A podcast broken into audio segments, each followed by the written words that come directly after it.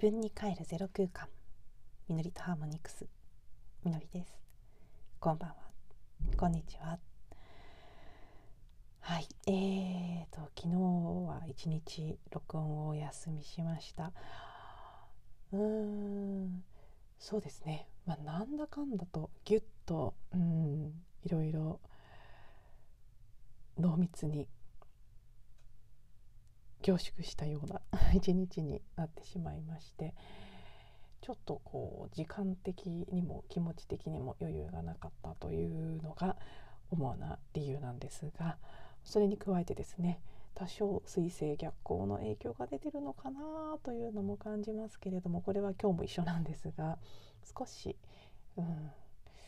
お話ししたいという感じにあんまりならないアウトプットモードになりにくいというのはありますね水星逆行の期間は逆に言うとインプットにはすごく適切なタイミングだというふうにインプットであったりあと振り返りとか内省とかそういったことにはすごく適してると思うんですけどそうですね少しこうアウトプットのエネルギーが弱まる傾向は私はいつもあって特に今回は割としっかり強めに感じてますね。あの他に具体例を挙げるとどうも私はね水星逆行期間中メッセージとかメールの類のお返事が普段以上に滞る傾向にあります。割といつもそんなに返信はまめでも早くもない方なんですけど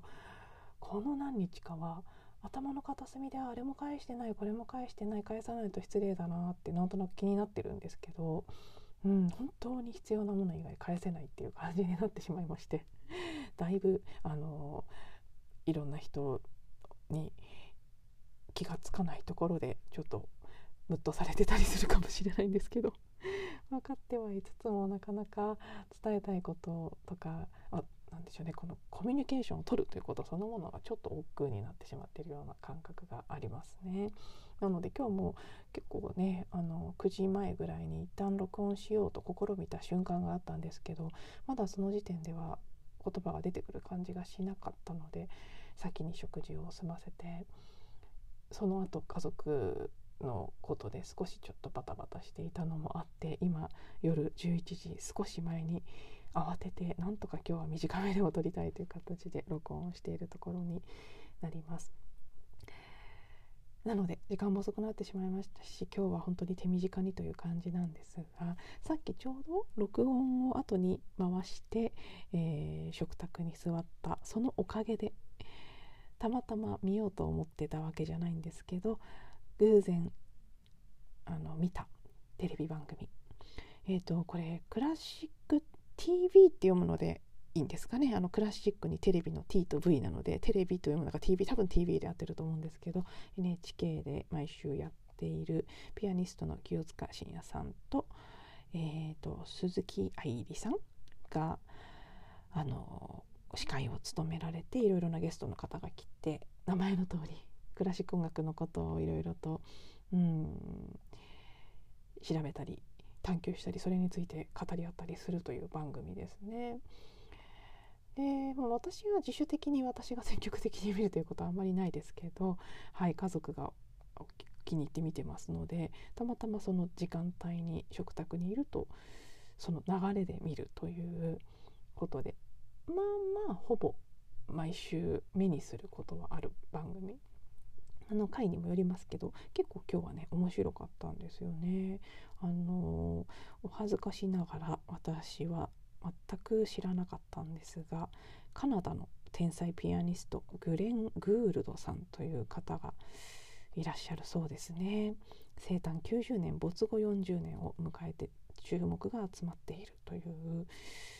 はい。とてもあの個性的でエキセントリックな人柄だったという本当常識外れのスタイルで演奏されるようなピアニストの方だったということでそのうん、生前の様子など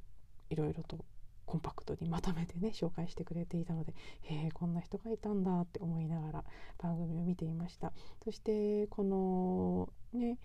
グレン・グールドさんという方の生き様とか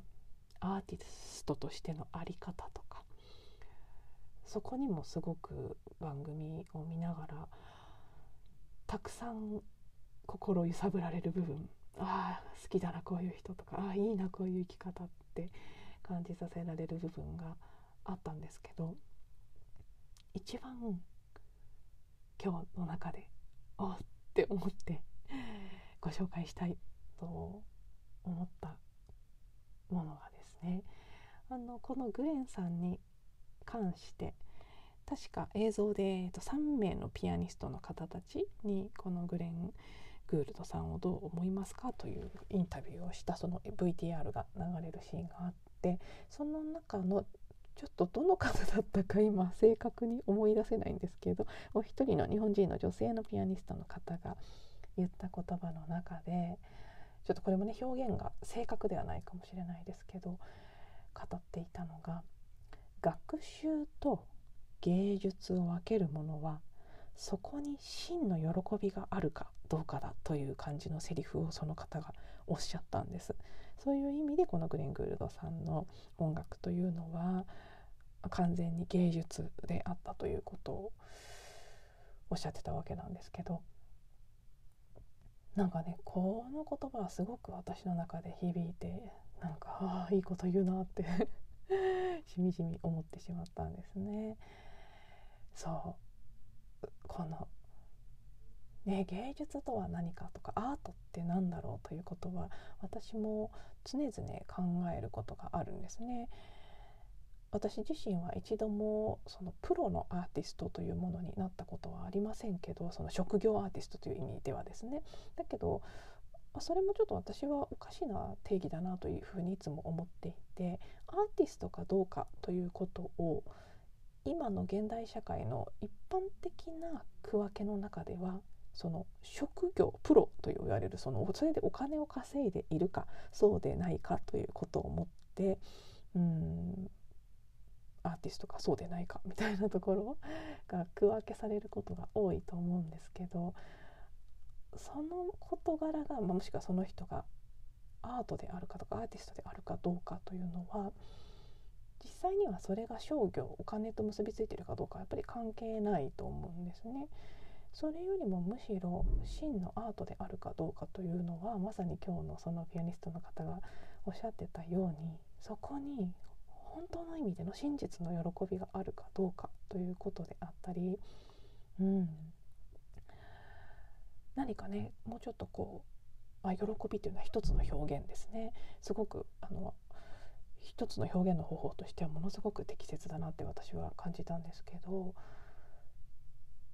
そう。それを別の言葉で言い換えることもできると思うんですけどね。本当の意味でのクリエイティビティっていうのは私の中でおそらくその宇宙の創造のエネルギーすなわちそれは愛というふうに言うこともできるんですけどその一般的な人間的な愛の話ではなくて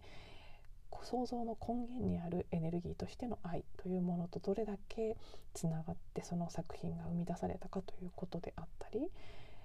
うん、そういったことが芸術とそうでないものを隔てるところにある線引きのように私は感じるんですけど、うん、それを、まあ、今日の方は喜びというふうに表現されていてすごくいいなと思ったんですよね。そして本当この実際グレン・グールドさんの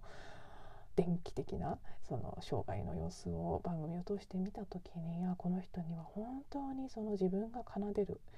音楽に対して音楽や音に対しての純粋な真の喜びがあったんだと自分が作り出すその芸術作品に対しての情熱ともう純粋な本当の喜びというのがあったんだということが伝わってきて。すごくね短い30分の番組ですけど心を打たれるものがありました。それに触られ 触れられたので、ね、やっぱり録音を後にして先に一旦食卓の方に行ってよかったなとも感じているんですがであの私もそうですけど音楽というものを例えば小さい頃の習い事日本だと私と近い年代の方たちは特に子どもの頃にピアノを習うということを通して最初に音楽に触れたという方は多いと思うんですよね。だけど残念ながら日本のピアノ教育特に私が子供だった頃のピアノ教育って学習でしたよね。勉強だった感じがするし必ずバイエルとかハノンとかそういうつまらない感じの反復練習みたいなものを通らなければいけなくてもちろんそれも本当にその職業音楽家になるのであれば必要な要素だったと思うんですけど全ての子供をあそこから始めてあそこを通らせるのは今思えばですよ子供の頃はそんなこと知りもしなかったですけど大人になった今音楽というものに今でも触れてて感じるのは完全なる失敗だったなっていうか遠回りでもあるしああれでピアノが嫌いになったりつまらなくなったり続けられなくなった人いっぱいいたと思うんですけどもっともっと純粋な喜びから表現するっていうことを最初のうちにその機会を与えられていたらどどれだけ違ったんだろうっていうのはすごくいつも思うんですよね。特にそういうふうに感じる一つの場面としてはあの駅ピアノとか空港にあるピアノとかありますよね。ああいうのの海外にあるものを弾いてる人たちの姿を映すこれも多分 NHK だと思いますけど番組があってそういうのを目にする時に外国の方たちって皆さん好きな曲を弾くんですよね。なので多くの場合ポップスであったりジャズであったりそういう曲を弾くんですけど日本でピアノを習うっていうとそういう好きな曲を弾くっていうところに行かないのでピアノだからこそなんでしょうけどピアノ習ってましたって言ってももう全然弾けませんってなっちゃう人がすごく多い。でそのごく一部の一流に本当にプロというのを目指す人たちはいつまでも弾き続けるんですけどそれ以外の人は大半が幼少期のどこかの時点でやめてしまってで大人になってまた弾くという機会ももちろんそういうふうにねして私のマリンバみたいな形で大人からの習い事というので楽しまれてる方たちもいるとは思うんですけどなんかねあ外国の人たちってもっともっと純粋に好きな曲を弾くっていうところから入ってずっとそれを続けていくのかもしれないなってなんとなくその違いみたいなものを感じさせること感じさせられることがこれまでも何回かあったんですよね。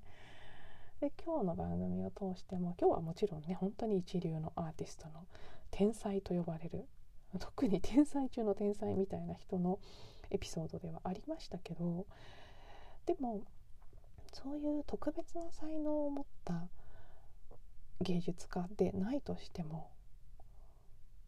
本当にそのその先生が言った定義をそのまま当てはめるとするならばですよ別に職業人としての音楽家であったり、まあ、あるいは画家とかも全部そうだと思いますけどアーティストじゃなかったとしてもそこに純粋な真実の喜びがあればそれは芸術になり得るってことですよね。そう。何かそこにすごくね大事な要素をあの私がずっと自分自身でもどこかで感じながら自分の中で問いかけ続けていたことへの一つのヒント。答えまでいかないけどヒントが今日その言葉によって与えられた気がして。だからこそなんですけど私自身はじゃあ私が今やっていることに真の喜びがあるのかどうか。もちろんその絶対的にあるかないかっていうよりはそれを感じながら日々そのことと向き合えているのかどうか。例えばマリンバもそうですね。やっているとついついちゃんとやるっていうその学習の方に傾いてしまう時もあるんですけどじゃあどれだけ純粋に喜びを感じながら本当に心から喜びを感じながらその日の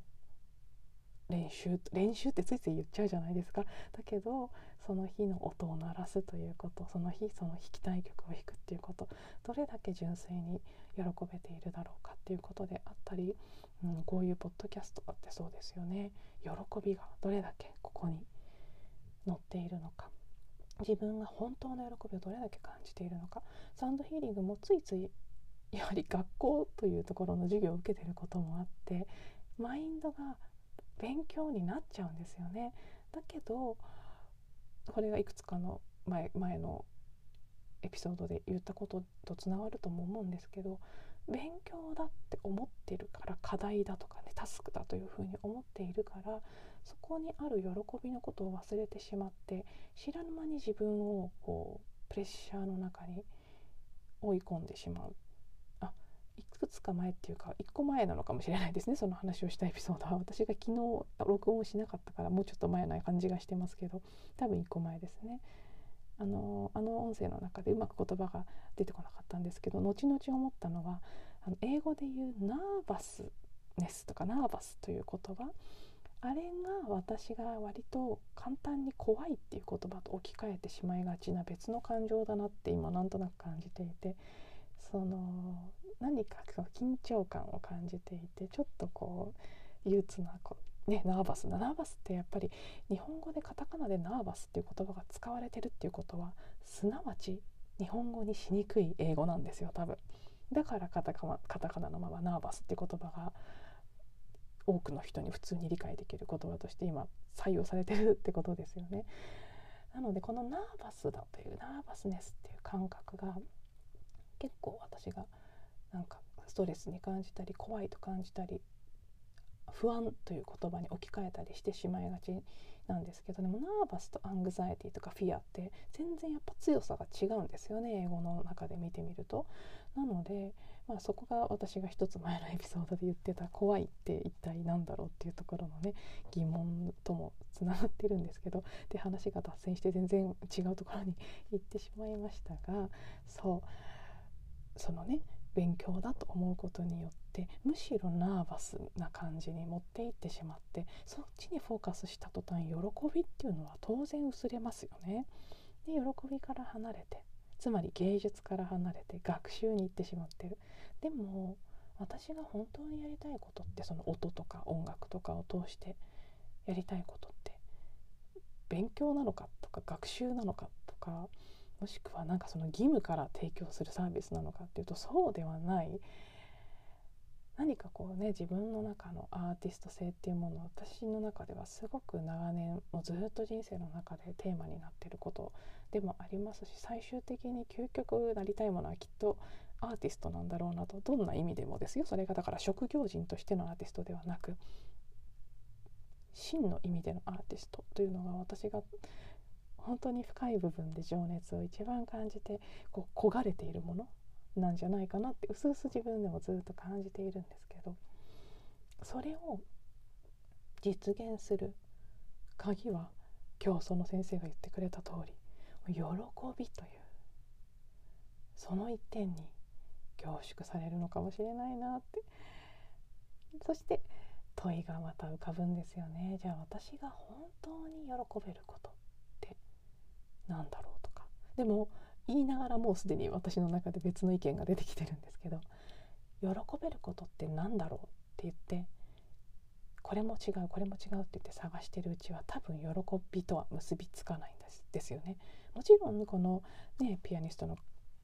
グレンさんみたいにピアノを弾くということや音楽ということの中に喜びがあるっていう形でなんかこれっていうものがパッと見つかる人もいると思うんですけどでも何なら喜べるんだろうっていうところから探すのは違うっていう感じはするんです。喜私が喜べることって何だろうっていう発想ってそもそも喜べることがないっていうそのないが起点にあるんですよね。そうじゃなくて今この瞬間体験している全てを喜ぶとか私が喜びというエネルギーそのものになるぐらいの意識でいった時に何かが変化が起きるのかもしれないなとか。でもちろんその変化もありつつのその先に全てを喜べる喜びそのものになるぐらいの自分が自分の人生というそのものそのものを喜びで生きていた時自分の喜びはここにあるってものも見つかってくるのかなとか。でも今の時点ではこれはもう絶対的にここに情熱があるとか絶対的にここに喜びがあるってぐっと感じられるようなものは私の中ではないという自己認識があってその認識自体が合ってるかどうか分かりませんよ。そう思ってるっていうことは事実なんですけど本当にそうかどうかわからないんですけど私はそういうふうに今世界を見てしまってるんですよね。だからないっていうところにいるというふうにも言えるんですけどなんかねここにもうこれ以上喋るとぐるぐる全問答みたいになって分かりにくくなってっちゃうと思うのでこの辺にしますがそう喜びというキーワードやアートとか芸術っていうことあとま情熱っていうのもすごく近いものとして出てきますねキーワードが。何か今その辺のことにすごくこうアンテナが立っているなという感じがしています。はい。では最後まで聞いていただいてありがとうございます。また次のエピソードでお会いしましょう。